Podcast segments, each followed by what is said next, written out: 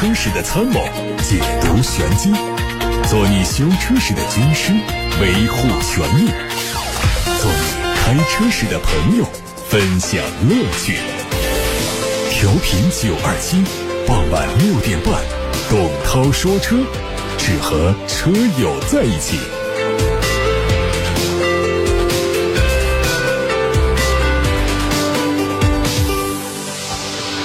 各位好，我是董涛，欢迎在六点半到七点半准时听董涛来说车。大家可以把选车用车的话题提问，把汽车消费维权的投诉发到直播间。交通广播计划在三月十五号这一天举办问题车展，对各位关于汽车消费维权的纠纷有了一个集中解决的好窗口。打八六八六六六六六，或者通过董涛说车的微信公众号后台可以报名参加三幺五的问题车展。我们先关注今天的汽车新闻。在国内春节长假期间呢，国际油价在很多利好之下创出了自2016年以来的新高度。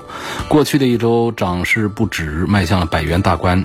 受影响，二月十七号的二十四时，国内油价大概率会上调，可能会迎来四连涨。当前八个工作日预测涨幅超过了每吨一百八十五元，折算之后每升上涨一毛四到一毛六，再次刷新了高点。按照五十升的油箱来算呢，加满一箱油会多花七到八元。我们再次的获得了国产的奔驰 EQE 的近距离无伪装谍照。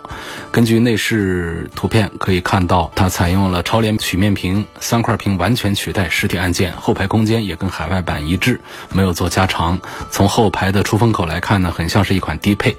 谍照的车尾是有 EQE 三五零的字样，参考海外车型，可能会用总容量为九十点六千瓦时的锂离子电池组，WLTP 工况下的最大续航有六百六十公里。在外观方面看到了前格栅是封闭的暗夜新正的设计，双透镜的 LED 熏黑大灯和前格栅是融成了一体。侧面是隐蔽式的门把手和无框式的车门，车尾是和 EQS 一样的溜背。有了小号 x C 六零之称的沃尔沃 x C 四零纯电动 P 六正式上市，都是单电机的版本，售价二十五万七和二十七万六，相比 P 八车型便宜了两万九和三万九。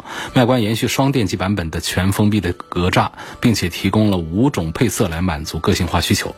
新增车型虽然由双电机四驱变成了单电机两驱，但是续航能力不降反升。全新的动力电池组的能量密度达到了每千克一百五十三点三瓦时，总容量六十九千瓦时的电池包的重量只有四百五十公斤，它的 CLTC 工况下的续航里程可以达到五百二十九公里。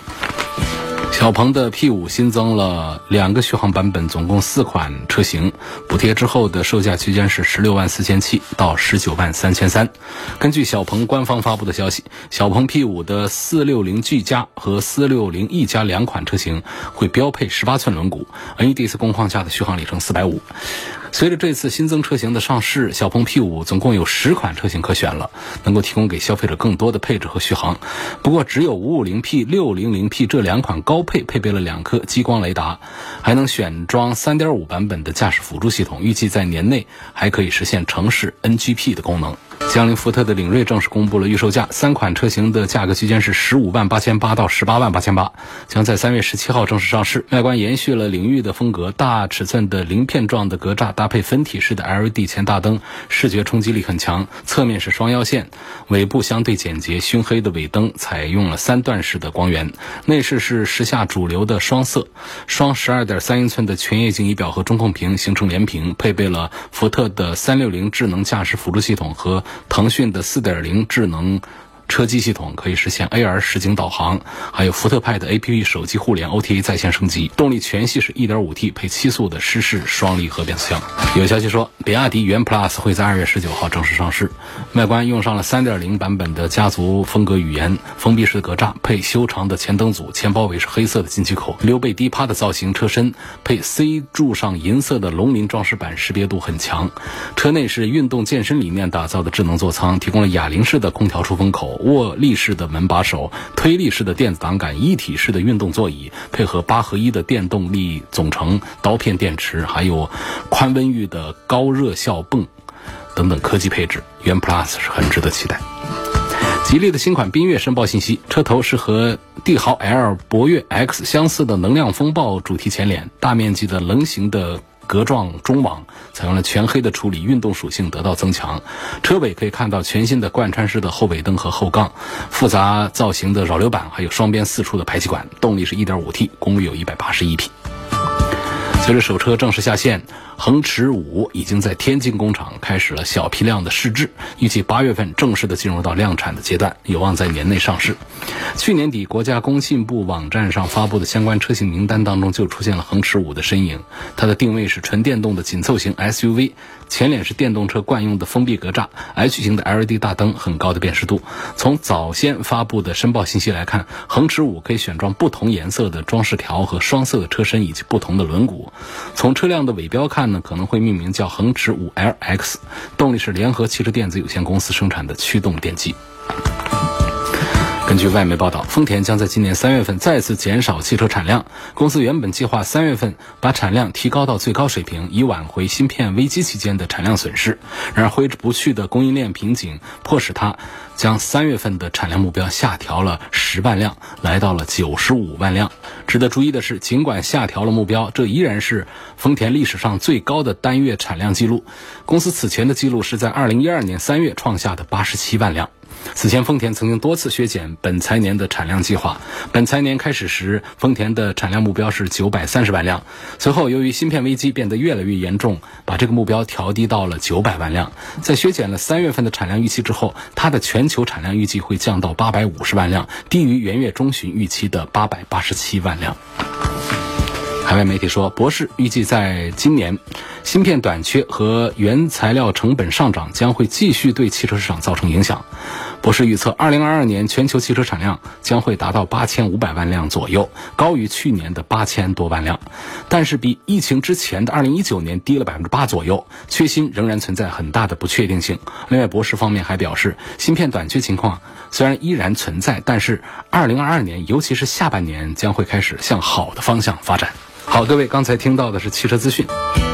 现在董涛说车开始回答大家的选车用车话题。有位网友说，我周一的时候咨询了一个关于柯迪亚克星越 L 的选车问题，可能是没表述清楚，觉得还得继续咨询一下。问这个吉利星越 L 的双离合可靠性怎么样？因为我用不到四驱，而两驱全部都是配的双离合变速箱，所以想听一下涛哥的建议，是选这个两驱加双离合呢，还是选那个八 AT 加四驱的版本？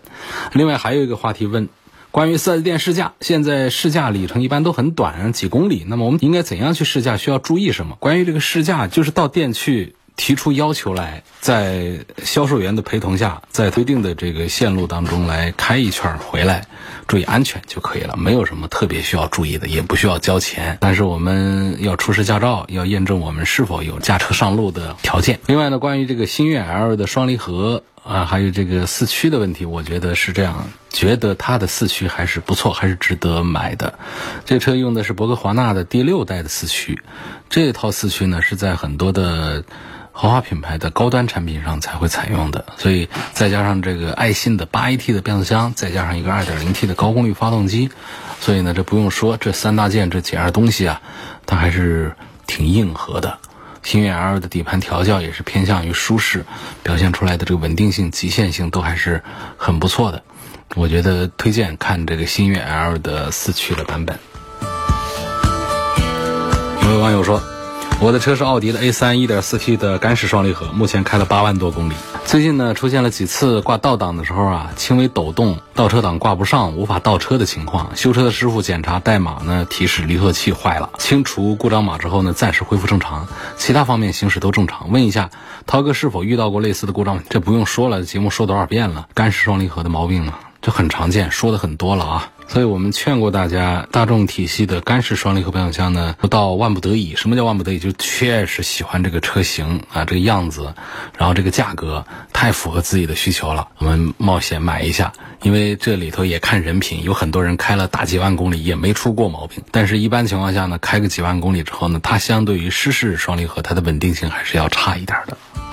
下面有个网友问到说，跑高速公路的时候，到底我们的私家车应该跑在第几条车道才比较安全？高速公路呢，我们常见的是双向四车道。我们说四车道，并不是说只有两根车道啊，就是旁边还有一个应急的通道。这个通道呢，不能算作一个通行通道，它是给我们的救援车辆啊，在一些特殊情况下来。用的。然后还有呢，双向的八车道的也都会有。我觉得通常情况下呢，还是不要靠着最边上的走，就是紧挨着中间隔离带的那一条道呢，它是个超车道。我不认为长时间的走那条道是一个很明智的一个选择。几个点，首先呢，就是为什么要讲中间呢？就是中间车道的视野更加的开阔。我们国家交通规则是靠右行驶，所以车辆的驾驶室都在左边，就是为了让司机更加。靠近马路的中间有更好的驾驶视野，这个逻辑它在普通道路上都没问题。到高速公路上呢是正好相反，因为普通道路的马路中间很少有隔离带，即便有隔离带也很矮，不会阻碍视线。而高速路的中间呢几乎清一色的是高大的隔离带。为什么要做这么大的隔离带呢？晚上啊，对向车道的灯光迎面照过来的话，它会影响我们驾驶员的视线，所以呢，它中间的树都会栽得比较高，起码让我们的轿车的灯光不容易透过来，还得保障。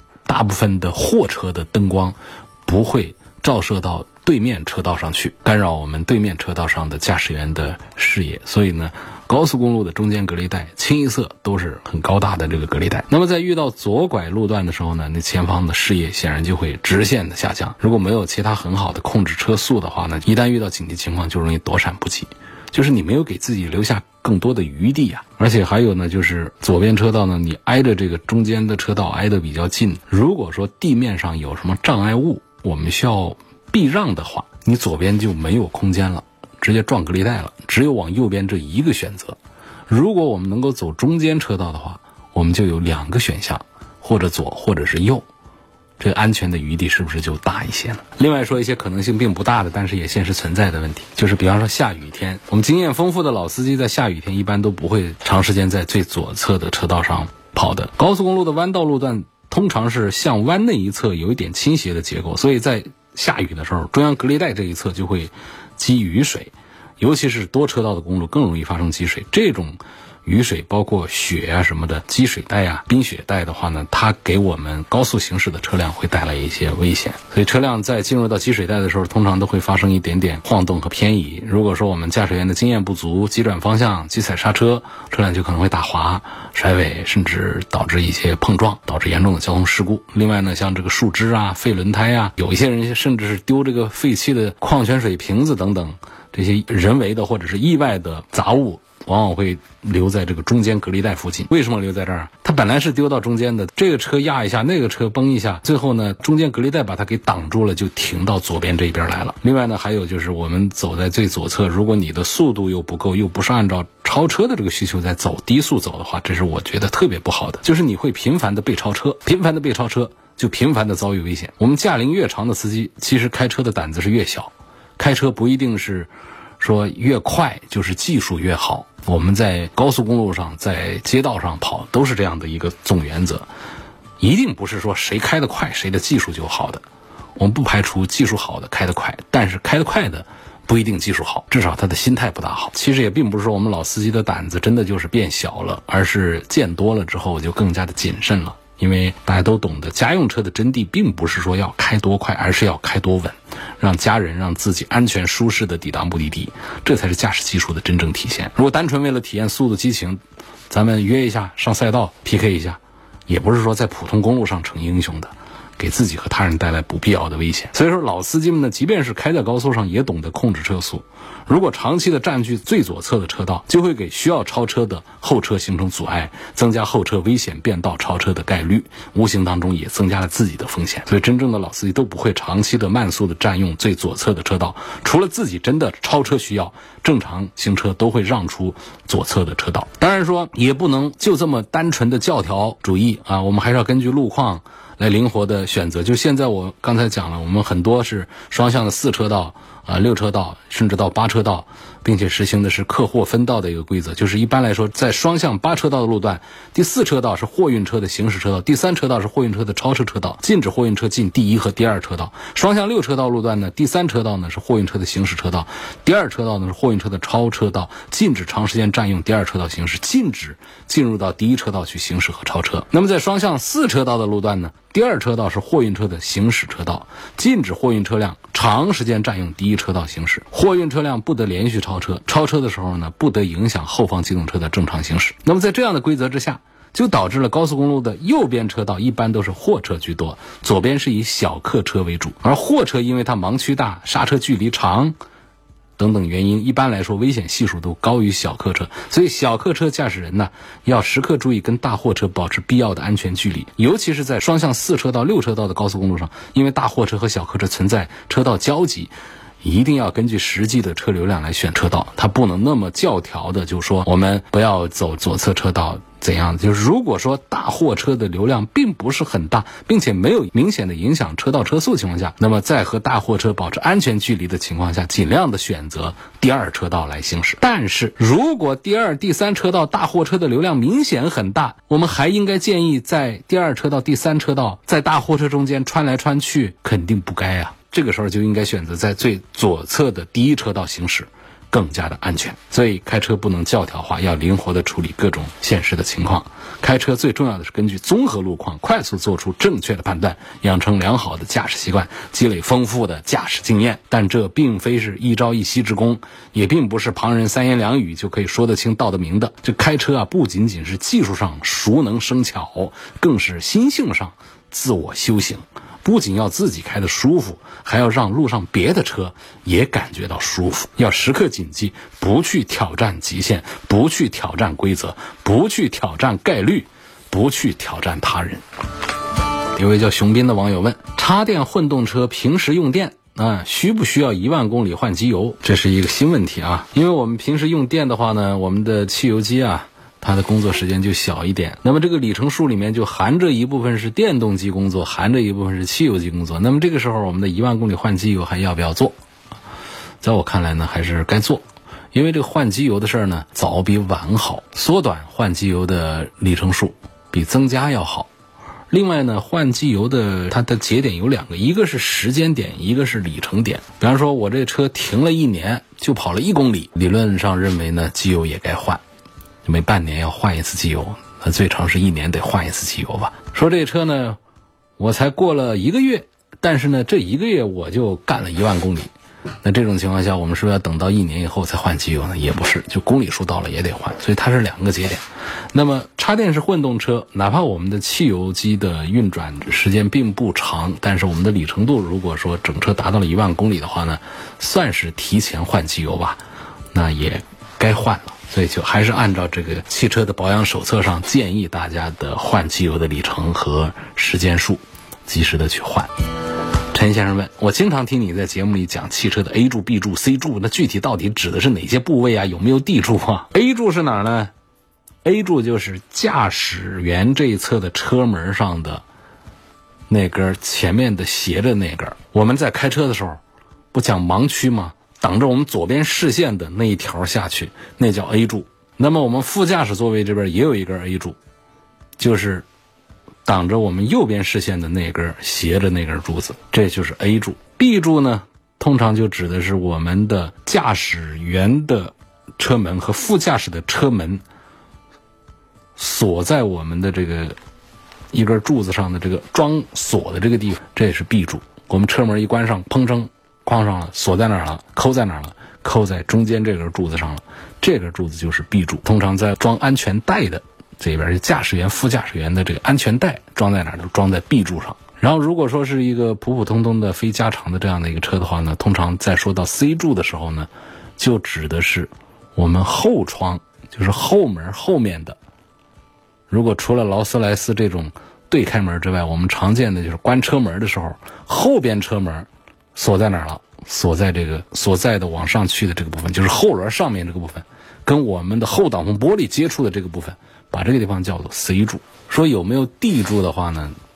好像没有这样准确的这种说法。即便是我们把它给做了加长之后呢，也通常就是把这个后挡风玻璃这儿的这一块，把它叫做 C 柱。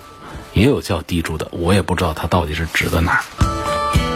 有位网友说，关于试驾的问题，我们消费者怎样通过三到五公里的里程，最大限度的试出车子的好坏呢？这个公里数是不长，我们短时的这种试驾呢，可以体会一下这个车的这个动力性能啊、刹车性能啊、转弯的手感呐、车辆的噪音呐，还有车内的味道啊、视野啊等等这方面的，包括用一下它的一些功能啊。也只能测出这样的一些。至于说它的底盘的极限性能，这个就不用考虑了。这个在三到五公里的四 S 店的这种试驾路程当中是不可能出现的。比方说是越野车的话呢。得到专门的这个有障碍路段测试它的四驱的性能、底盘的通过性能。如果是我们性能一点的带性能的车的话呢，那通常都得是到赛道上去跑，看它的零百提速啊，它的极限转弯呐，这个操控的性能。所以在城市道路上的四 S 店的这种几公里的这种试驾的话呢，就是我前面讲的那几条，就是简单的日常用车我们能体会到的这种感觉，它也能够代表。我们平时大多数情况下用车的这种体验，最大限度的也就只能这样。我们因为在道路上要讲究限行啊，讲究安全呐，礼让啊，所以车子都开得比较慢，试一下它的基础功能就行。有个朋友说，我想用一台。二零一一年的这个高尔夫六来置换一个二十万以内的 SUV，他还说到了高六的一些问题。他说这个车呢，我就主要考虑质量稳定性，因为高尔夫六啊，几乎每年都会闹个一两个毛病，弄得有些伤神。希望这新买的车舒适性比高六好点就行，操控性不比高六差就行，动力上有点储备就行。基本是室内开，不考虑日系美系，基本只会看参数表来选车，差不多就盲选了大众的途岳二点零，还有天翼的一点八。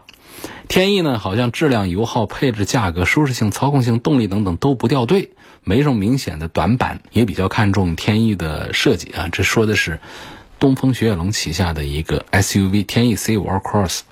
那么他说，只是目前这种它要死又能赖活的销售状态，还有坊间流传的各种欲走还留的传闻，搞得有点预定还气。这不用太担心啊。东风雪铁龙呢，其实。从去年到今年，随着凡尔赛的这个退出，包括这个天翼 C5 Air Cross 也是东雪龙旗下卖的比较好的车。虽然说销量上没有办法跟其他一些旺销畅销的产品来做对比，但总体上相对过去，东雪龙是出现了很大的起色的。所以说，应该不必要做过多的退出的这方面一些担心。大众途岳，他说倒是不用担心维修保养，但是呢，祖传的烧机油不知道解决好没有。第三代的发动机呢，在烧机油的问题上，相对原来是要好一些的。还问颗粒捕捉器的解决方案是不是能行？这个还是不能行。第三个，相对天翼呢，它吃的多又吃的贵，新车。气味还不轻，加上高六上的各种花式毛病啊，都摆在那儿，所以对大众的品质有点信心上的动摇。还有呢，就有点犹豫，搞四驱会不会有点浪费？高六的干式啊，走过一次运，不会因为那个离合器再冒险。这样的，就是首先呢，途岳的销量肯定是要更大一些，很多人在考虑买它。然后你呢？原来是开大众的车，开高六的，现在换到途岳呢，很多方面你会比较熟悉。但是呢，你对这个品质上的没有信心，在高六上你就有一些伤神。那么在大众的一些这个毛病啊这方面的话呢，那么谨慎考虑的话呢，我觉得你可以慎重一点。但是呢，其实我们现在所有的这种，不管是高端车、低端车，没有办法来完全避免它这个车上的小毛病的。很多毛病呢，就是你可以和它共存，解决不了它。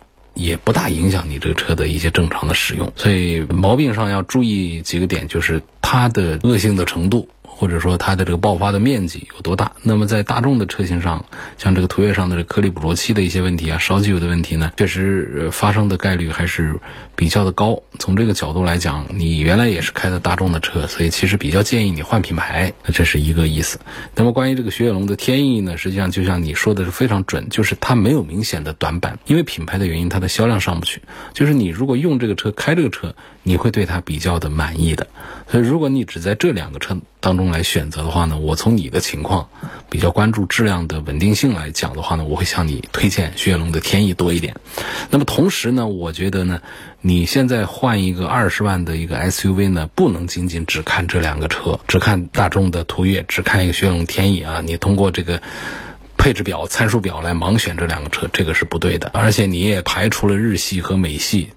但实际上，我告诉你，就是这个落地价二十万这个 SUV，这是你的价格条件啊。落地价二十万的 SUV 呢，我倒是推荐你，其实可以看看我们现在的自主品牌了。那那个选择范围就更大了，车子做的高大上，不管是外观上，你一定不会觉得像过去我们对自主品牌有一些印象，就是造型好土，做工好粗糙，对不对？可能现在几万块钱的车还是这样，但是到了。二十万左右，就十几万的这些自主品牌，其实已经做的是非常的漂亮了，很国际范儿。然后在配置上，在三大件上，在各个方面，包括在销量、保有量各个方面，我们的自主品牌是相当强大。我建议这位网友呢，就是把视线再放开一点，因为落地价二十万，你想在合资里面，你又排除了日系、美系，你说能选一款各方面让你都还比较满意的一个产品来，其实选择面很窄，很窄，就容易选出错。所以建议你呢，把这个视野再放宽一点，可以看一看我们自主品牌的一些车型了。还有一个网友问说，刚才我在道达尔加油站加油，工作人员说他们的油里面已经添加了燃油宝，不需要再加了。但我买的这个九二七的油路三效，是不是留着下一次别家加油站加油的时候再用啊？其实我觉得，汽油里头的添加剂各种各样都得有。每一个加油站的汽油啊，它都不是纯汽油，它都加了各种的添加剂的，所以不能说是道达尔加油站里面的这个汽油加进去，我们的车就跑不出积碳来，不可能的。所以它加的添加剂呢，它肯定会有抑制积碳，有各方面功能，但是它不是专门的这种添加剂。我们现在就是倡导大家呢，就是在目前的我们的汽油的成分下，在我们的驾驶的环境下，在我们的这个汽车的发动机的这种设计的技术这个层面讲的话呢，积碳是不可避免。公里数大一点呢，多多少少都会有积碳。那么我们要排除这个积碳的问题的话呢，现在市面上有很多的燃油的添加剂。那么九二七为车友们推出的这个。定制生产的油路三效呢，只在九二七的汽车商城这样的九二七的交通广播的官方的电商平台上才有销售，在外面买的都是假的。当然，外面那应该是连假的都没有，因为大家已经养成了一个习惯，就是如果需要买油路三效的话呢，网上下单，到交通广播的官方微信公众平台上，九二七汽车商城啊，包括搜这个超级爱买啊，都能找到油路三效的销售链接，所以买起来网上下单，快递到家是非常方便的。我觉得就是，如果说公里数比较大的，跑个几千公里加个一两瓶油路三效，我觉得是一个很好的一个养护。现在呢，交通广播还推了另外一个，也是作为一个除碳的，但是它更多的是一种预防式的这个产品，所以大家也可以上这个九二七汽车商城去看一看。还有人问，商务用车是选奔驰的 E 三百还是选宝马的五三零？偏商务，从品牌的角度还是选奔驰。还希望聊宝马 X 五 L 的，这个聊太多了。反正四月份就会跟大家见面了，应该产品力是很强大的。我昨天节目好像都说过了。下面有个朋友问，我的车出厂配的是十二伏的四十五安的电瓶，我可不可以换成十二伏的六十安的电瓶？空间是够了，可能是出厂的时候厂家把电瓶缩水了。我觉得没有问题，可以换一下。平时每天上下班是三环五十公里左右，过年回家一百公里，想换个七座的新能源，不知道大众的 ID 六能不能买？